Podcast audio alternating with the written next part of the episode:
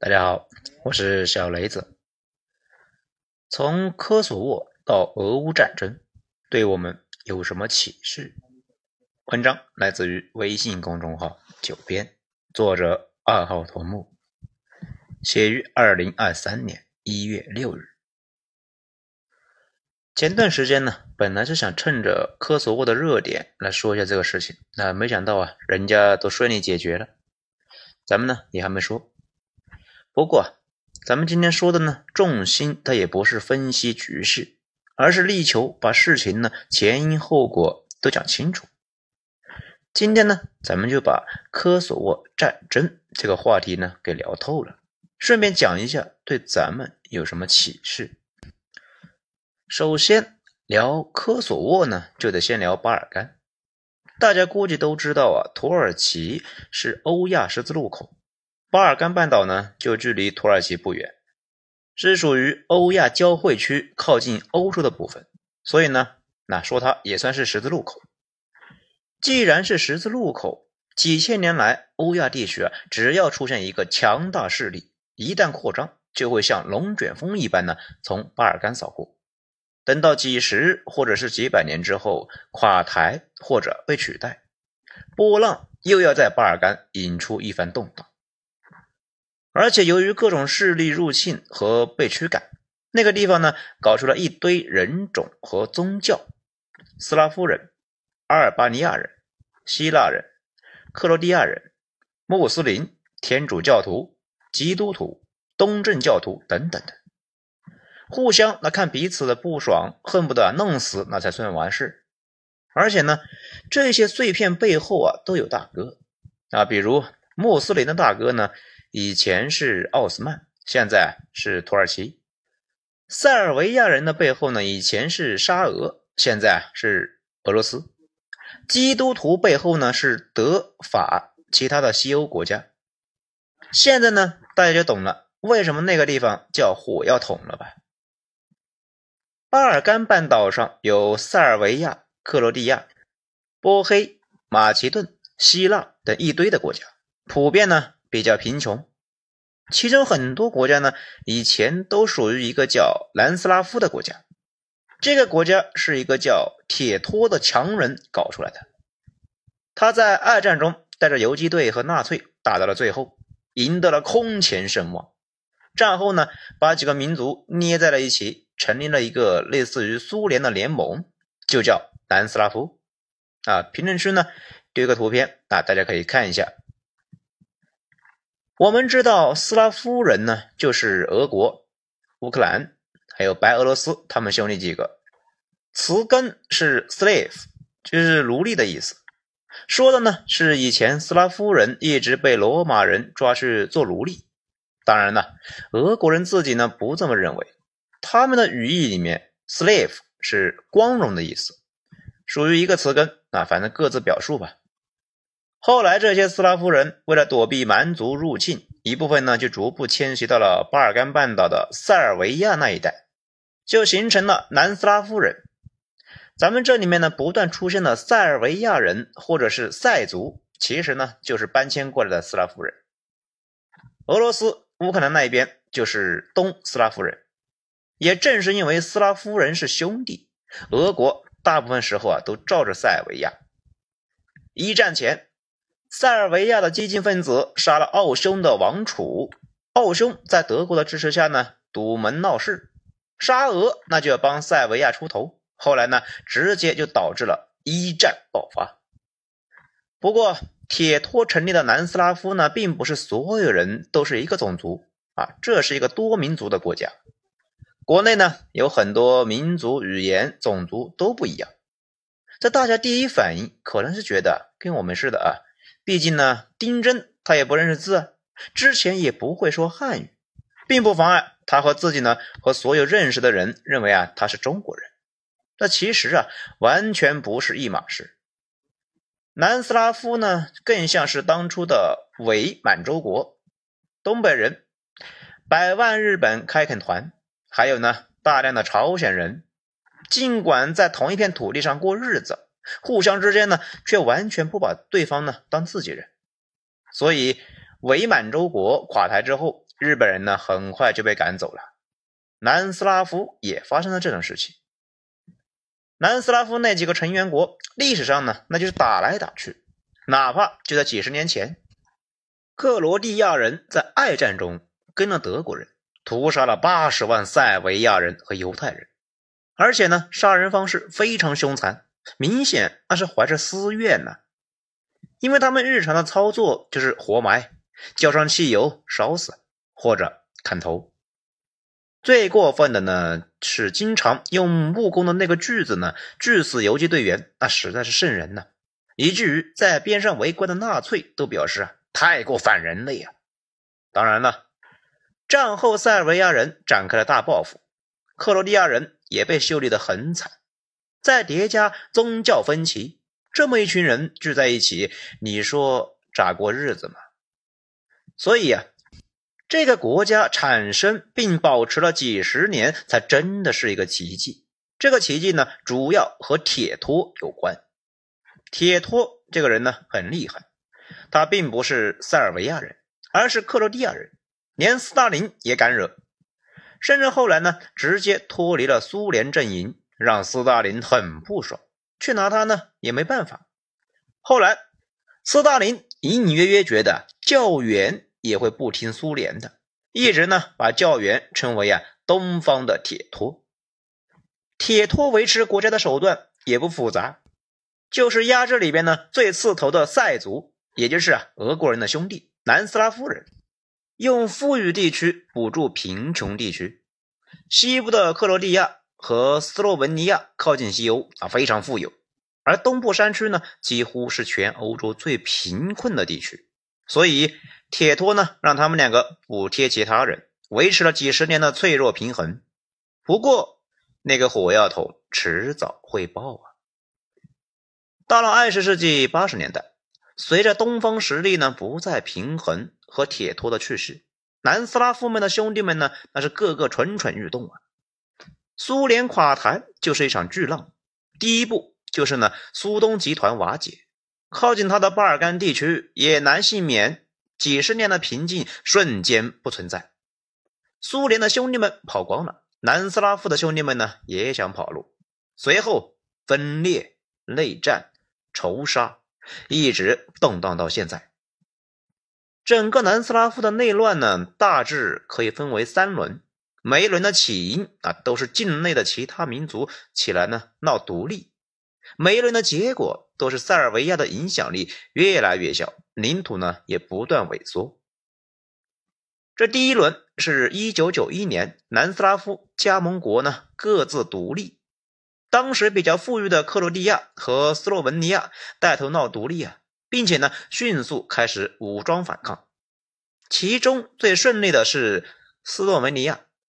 他们是南斯拉夫最富裕的地方，当地人呢被称为巴尔干德国人，民族又非常单一，斯洛文尼亚人占了百分之九十。这种情况之下，他们的独立呢过程那就非常顺利。经过被称为十日战争的冲突，前来镇压的政府军呢意识到无法阻止，就这么独立了。随后很快加入了北约和欧盟。现在啊，人均 GDP 近三万美元，是巴尔干最富裕的国家。相比起来，克罗地亚的独立过程呢比较复杂。一九九一年，克罗地亚成功独立，但是呢，从此开始了长达数年的内战。因为克罗地亚国内呢还有很多塞尔维亚人，这些人不想独立，谈不拢就打，一直呢打到一九九五年，最后啊造成了数万人死亡。后来，克罗地亚人把国内的几十万塞维亚人赶了出去，才终于成功独立。这一场战争造成了大量的难民，比如著名的克罗地亚球员，被称为“摩迪”的莫德里奇。一九八五年出生的他呢，从小就生长在一个克罗地亚的小城。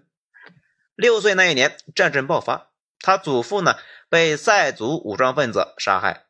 他们所住的地方也不安全，只能够全家沦为难民。后来终于等到成功独立，日子呢才好了起来。二零二二年卡塔尔世界杯，克罗地亚格子军团拿了个第三名。四百多万人的国家还没有驻马店人多，竟然有这么强的球队。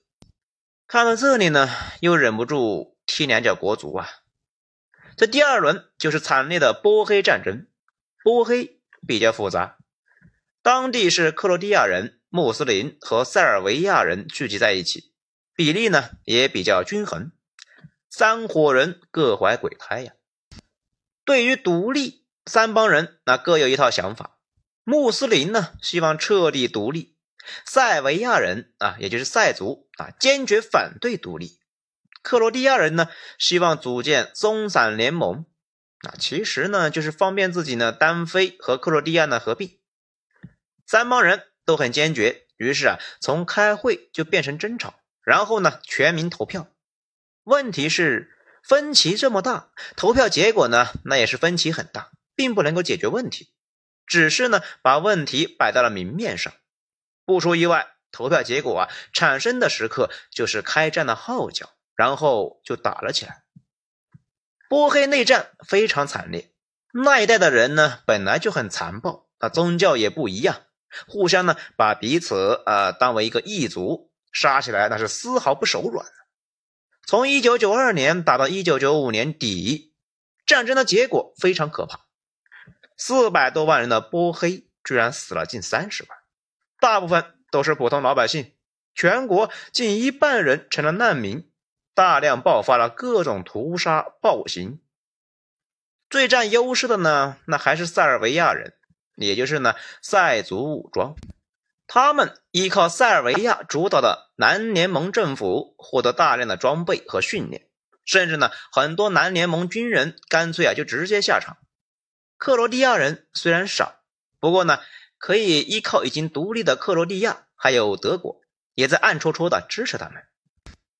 克罗地亚为了支援波黑的兄弟们，派正规军进入波黑参战。这些人呢，有时候一冲动，那啥事都干得出来。比较著名的是，二零一七年有一个白胡子老头在国际法庭受审的时候，直接拿出毒药喝了下去，并且高呼。我不是战犯，啊，随后就死了。他呢，就是克罗地亚送去波黑参战的军官，在那里呢杀了一些平民。战争结束之后，被国际法庭追责，后来觉得很委屈啊，服毒自杀了。最倒霉的呢是穆斯林，虽然他们人数在波黑最多，军队人数呢也和其他两个族总和相当，但是呢没有外援支持。反倒是在战争中最吃亏啊，死伤非常惨烈。在早期的两年混战下来，只占总人口三分之一的塞族占了全波黑一大半。克罗地亚人背靠盟友，牢牢把握住自己的聚集区，而穆斯林呢，几乎被完全压制，连自己的聚集区都被大量的塞族给占领了。不满的穆斯林不断反抗。其中小规模的互相杀戮，那几乎每天都发生。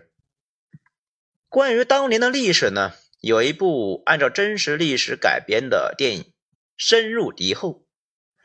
这一名美军飞行员呢，在波黑战争中被塞族防空导弹给击中了，在敌后大量武装人员拉网搜索中，他如当年铁托游击队一样躲入深山。五天后，终于被美军救援成功。电影中呢，飞行员无意识的搜集到了塞族武装屠杀平民的证据。实际情况呢，是当时军队啊自己不动手，而是把这些脏活交给当地的塞族人组建的暴徒。这些人呢，大多啊本来就是当地的一个黑帮分子，借内战聚集起来，摇身一变就变成了各种救国军，杀人放火、拐卖人口、贩卖毒品，那没有不干的呀。其实呢，如果大家看电影就知道一个词叫“塞尔维亚黑帮”，以残忍著称。这个呢，并不是杜撰的。最严重的事件发生在斯雷布雷尼察，这里呢是一个穆斯林飞地，塞族一直想把当地人给赶走。到了1995年7月，塞族武装进入当地，将当地的河南派驻维和人员全部缴械。然后用了四天时间，把八千名当地的男子和孩子全部屠杀，并且掩埋。这成为二战之后欧洲最严重的一场暴行。就这样，二十世纪九十年代的波黑变成了地狱。后来呢，欧美他也看不下去了，此外也觉得塞尔维亚可能会重建南斯拉夫，于是就以反对针对平民的暴行为借口来介入波黑内战，给穆斯林和克罗地亚人提供装备。大屠杀发生之后，联合国也看不下去了，授权北约开始对塞族轰炸。塞族的弹药库呢和指挥中心被炸了个干净。各种因素叠加起来，塞族那顶不住啊，宣布停火，战争终于打完了。那个著名的游戏《这是我的战争》，讲的呢就是波黑内战中萨拉热窝围城往事，一口气被塞族呢围了三年。城里老百姓的困苦，那可想而知。到现在呢，整个城市也是遍布弹孔，甚至啊发生了同类相食。如果不是最后北约和联合国出手，强迫三方停战，背靠塞尔维亚提供援助的塞族呢，很可能最后会完全占领波黑。后来欧洲啊就说：“你们既然一碰面就打得头破血流的，那干脆别过了，拆了吧。”于是就拆了。现在的波黑呢比较搞笑，一个国家两个政权三个总统，首都就是著名的萨拉热窝。在这个国家里边呢，塞维亚人那自己呢一起过，克罗地亚人和穆斯林一起过，这里呢就有了两个政权。可是克罗地亚人和穆斯林呢互相是看对方实在是不爽啊，各自呢又有了一个总统。三个总统轮流执政，那场战争对波黑的前途那是毁灭性的，那几乎所有能跑的人那都跑了。现在呢，波黑依旧是欧洲最穷的十个国家之一。这第三轮就是科索沃战争，这时的塞尔维亚人呢，可以掌握的就只剩下塞尔维亚和黑山了，而。科索沃呢，只是塞尔维亚的一个省，一直呢比较自治。这一次啊，也提出了独立。在科索沃看来，自己呀是穆斯林，又是呢阿尔巴尼亚迁过来的。这以前科索沃那个地方呢，也是塞尔维亚人啊。后来奥斯曼入侵，换了人种，变成了信奉伊斯兰教的阿尔巴尼亚人。这也是为什么呢？很多文章里面把科索沃主体民族呢叫阿族，本来跟他们的斯拉夫的塞族那就不是一伙的。他们认为自己呢对抗塞尔维亚的多年歧视和暴力统治，谋求自身独立，那是堂堂正正的行为。但是塞尔维亚人他不同意，觉得呢这是在分裂国家。哎，你敢独立，那我就敢揍你啊！结果呢，阿族也组建自己的武装，叫科索沃解放军，不断袭击塞族警察和军队，然后呢，就引来塞族的报复，最后就成了恶性循环，不断升级。到一九九七年，已经造成了数千人死亡和几十万难民，就像当年克罗地亚和波黑一样，面对六百万人的人口的塞尔维亚，一百八十万人的科索沃呢？本来啊就没什么胜算，但是科索沃呢，他也没指望过靠自己打垮塞尔维亚军队，等待的就是欧美下场。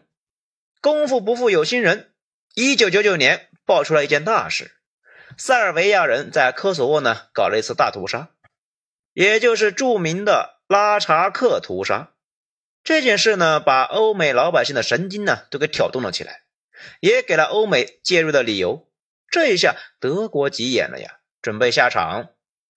科索沃是穆斯林为主，跟德国这有啥关系吗？这个呢又比较复杂。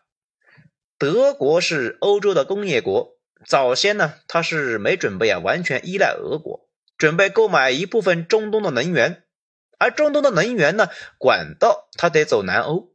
这种情况之下，就需要维持能源管道路过的国家的稳定。那这一点，倒不难理解啊。之前欧洲呢和俄罗斯的能源管道路过乌克兰，俄乌闹矛盾，能源管道也没有办法顺利运行。这一次呢，终于彻底搞黄了。前几天，德国呢就宣布对俄罗斯的能源依赖呢降为零，今后啊只能够进口中东和美国的资源了。所以德国不能够接受南欧乱成一团。此外，法。德那还在忙着组建欧洲共同体，要是把南欧都接纳进去，那南欧打起来那哪行呢？于是啊，大屠杀之后，德国就介入了，准备呢把这个事啊彻底给摆平。可是自己实力呢实在不行呢，于是准备叫上美国。美国这一开始啊并不想掺和这个事情，毕竟呢自己的触角这无论如何也伸不到南欧去啊。南欧又是那么穷，也没资源，去那边打仗呢，对自己啊没啥好处。不过呢，很快来反应过来了。不过呢，他反应过来什么呢？啊，咱们一会儿再说。这美国下场之后呢，欧美很快就提出几点要求。首先是两边停火，塞尔维亚军队呢离开科索沃，科索沃放弃武装，由北约维和部队进驻，维持和平。然后呢，承认科索沃是塞尔维亚一部分，给予科索沃自治地位，就类似于呢咱们香港那种，但是呢比香港自治程度那也高得多。对于这个协议，双方都不满意。塞尔维亚呢，那就是傻子，他也明白呀，科索沃那等于是事实独立了呀，以后和自己再也没啥关系，那当然不能接受。科索沃呢就觉得前面这两帮人闹最后都独立了，自己呢却打了个折，只是一个自治省，以后有啥变数那就没人管自己了。于是呢大家都不愿意签字。欧美的态度啊很明确，谁不签那就是破坏和平了，那就是跟我过不去，就是不给我面子。你看我弄你不弄你？最后科索沃人呢勉强签字。但是塞尔维亚坚持不签，说啊，这就是科索沃的独立文件，这不分裂国家吗？啊，尽管是已经被分裂过好几次了，但是呢，前两次好说，原本他们几家呢是南斯拉夫加盟国，那就好像苏联解体之后各国独立，科索沃是一个省，你们也这么搞，哎，实在过分了啊！欧美呢，那就表示，嗯。你再不听话就揍你啊！塞尔维亚就说：“哎，谁怕谁呀？塞尔维亚人那是天生的战斗民族啊！当年铁托的八万游击队和五十万纳粹打了八年，塞尔维亚死了百分之十的人口，你就知道这伙人啊多能打。历史上呢，塞尔维亚孤胆英雄们呢，不仅刺杀过奥匈王储，还杀过穆斯林苏丹。这个国家呢，跟俄国一毛一样。”只是啊比较小，不然呢非常的闹腾。本来德国呢是这次行动的一个带头大哥，但是啊美国人来了之后啊，直接就拉了个新群啊，说是啊以后有啥事啊在这个群里面说。德国呢说要开会，大家都不去。美国一说开会呢，大家呢带着个茶杯那就过去了。德国人也只好呢悻悻的跟了过去。于是。美国人就这样呢，鸠占鹊巢，成了大哥。问题是，他有自己的想法。美国这个想法呢，和德国他的想法，他完全不是一码事。当时德法两国正在牵头呢搞欧元，希望呢科索沃的事情速战速决，赶紧结束之后啊搞经济。可是美国主导的行动，故意呢慢慢的打，一打就是七十八天。当时欧洲的情况呢，和现在的俄乌战争的情况差不多。这一开始呢，大家觉得战争不会太久，谁能够想到，竟然持续了近三个月。欧洲的财阀们看着北约天天呢炸南联盟啊，看的是心惊胆战。因为谁都知道，塞尔维亚和俄罗斯那是一个人种啊，天然小弟。小弟呢被人打的时间越长，大哥出手的概率呢那就越高。当初就是德国呢，指使自己的小弟奥匈帝国修理塞尔维亚。沙俄一怒之下动员了，触发了德国策划多年的史蒂芬计划，第一次世界大战开打。那现在呢，你又天天炸俄罗斯的小弟，俄国人的脾气这一旦爆了怎么办呢？德国一直呢想派地面部队进去，毕竟呢一个常识就是啊，空袭是非常难彻底解决问题的。战争的最后呢，那还得是派陆军上去啊，把对方彻底打垮。如果想通过空袭来解决的话，那不知道要到猴年马月去了。可是呢，美国他表示不急，一切尽在把握中。看着战争没有停下来的意思，财团们呢，那吓得不行，于是啊，就得跑路，去哪呢？只能够去美国。据测算，一共跑了两万亿欧元。美军成功捍卫了美元的地位，这也是为啥很多人说科索沃战争是一场美元战争。美国呢，看似啥也没得到，却维护了美元的地位。讲到这里，大家呢可能就纳闷了呀：欧美那么怕俄罗斯？哎，当然怕呀！那谁不怕陷入战火呢？后来果然俄罗斯人下场了，空降部队抢先占领了一个重要机场。北约军队看见俄国人，那赶紧退了下来。这也能够看出来，当时欧美对俄罗斯一直那还是很忌惮的。战争最后的结果呢，是南斯拉夫政府垮台，总统米诺舍维奇被抓到海牙，最后呢死在监狱里面，也就有了我们的大使馆被炸的事。但是问题来了，虽然打了，但是呢，欧美啊必须按照一开始的协议办事。也就是科索沃名义上依然是塞尔维亚一部分，不能够直接独立。所以呢，现在的科索沃啊非常尴尬，它并不是很多人想的那样被北约呢分裂出来的一个独立国家，而是一个自治省。塞尔维亚完全不能够管它，但名义上呢，它还是塞尔维亚的一部分。后来在二零零八年，科索沃单方面宣布自己独立。由于联合国呢在科索沃有驻军，塞尔维亚不可能打过去，于是抗议了几次之后啊，拉倒了。不过国际上承认科索沃呢这个国家并不多啊，道理呢也不复杂。大部分国家呢或多或少有一块领土呢想独立，你承认了它，就相当于呢变相承认自己的领土也可以闹了呀。再加上科索沃这个国家呢特别穷，欧洲最穷。没啥利用价值。懂了这些，再看这次的动荡，那就非常清楚了呀。科索沃当局呢，给当地塞尔维亚人换发科索沃车牌，塞族居民呢，通过设置路障、游行等方式来抗议。科索沃当局以涉嫌参与恐怖活动为由，拘留塞族前警察德扬潘蒂奇。这引发当地塞族居民不满，塞族居民呢封锁科索沃北部多条要道抗议，并且与科索沃警方发生冲突。塞尔维亚作为科索沃境内塞族的老家人，那当然不能够坐视不理呀，于是就宣布呢军警进入戒备状态。前段时间呢，不少人担心这个地方呢会不会再闹起来，其实呢整体啊不大可能。因为科索沃呢还有联合国的驻军，塞尔维亚那几乎不可能打过去。这要是可以的话，二零零八年就出手了。那么塞尔维亚为什么这么冲动呢？也不复杂。其实啊，他看准了德法现在的麻烦，俄乌战争在欧洲打了那么久，几乎重演了当初科索沃危机发生时的事情。欧洲、俄罗斯。乌克兰的富豪因为担心不安全，资本疯狂出逃，逃向了美国。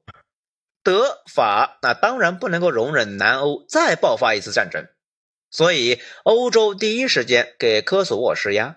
科索沃呢也听了大哥的话，决定呢不再折腾，车牌也停止了更换，把抓起来的警察也放了。塞尔维亚呢觉得也差不多了，这两天已经宣布了取消紧急状态。这个事呢，基本上结束了。其实那个地方呢，现在爆发战争的可能性是很低的。那首先，科索沃又小又穷，根本就没有海外大哥的支持，他是闹不起来的。塞尔维亚又是个典型的骑墙派，那咱们这边呢，很多人都觉得他和俄罗斯关系不错，事实上呢也不错。不过啊，他这几年的最积极的事情呢是加入欧盟，也跟美国勾勾搭搭的。毕竟加入欧盟之后，塞尔维亚的经济啊能够向前一大步。塞尔维亚国内呢有很多人在一直在推动这个事情。毕竟大家谁也不想过穷日子。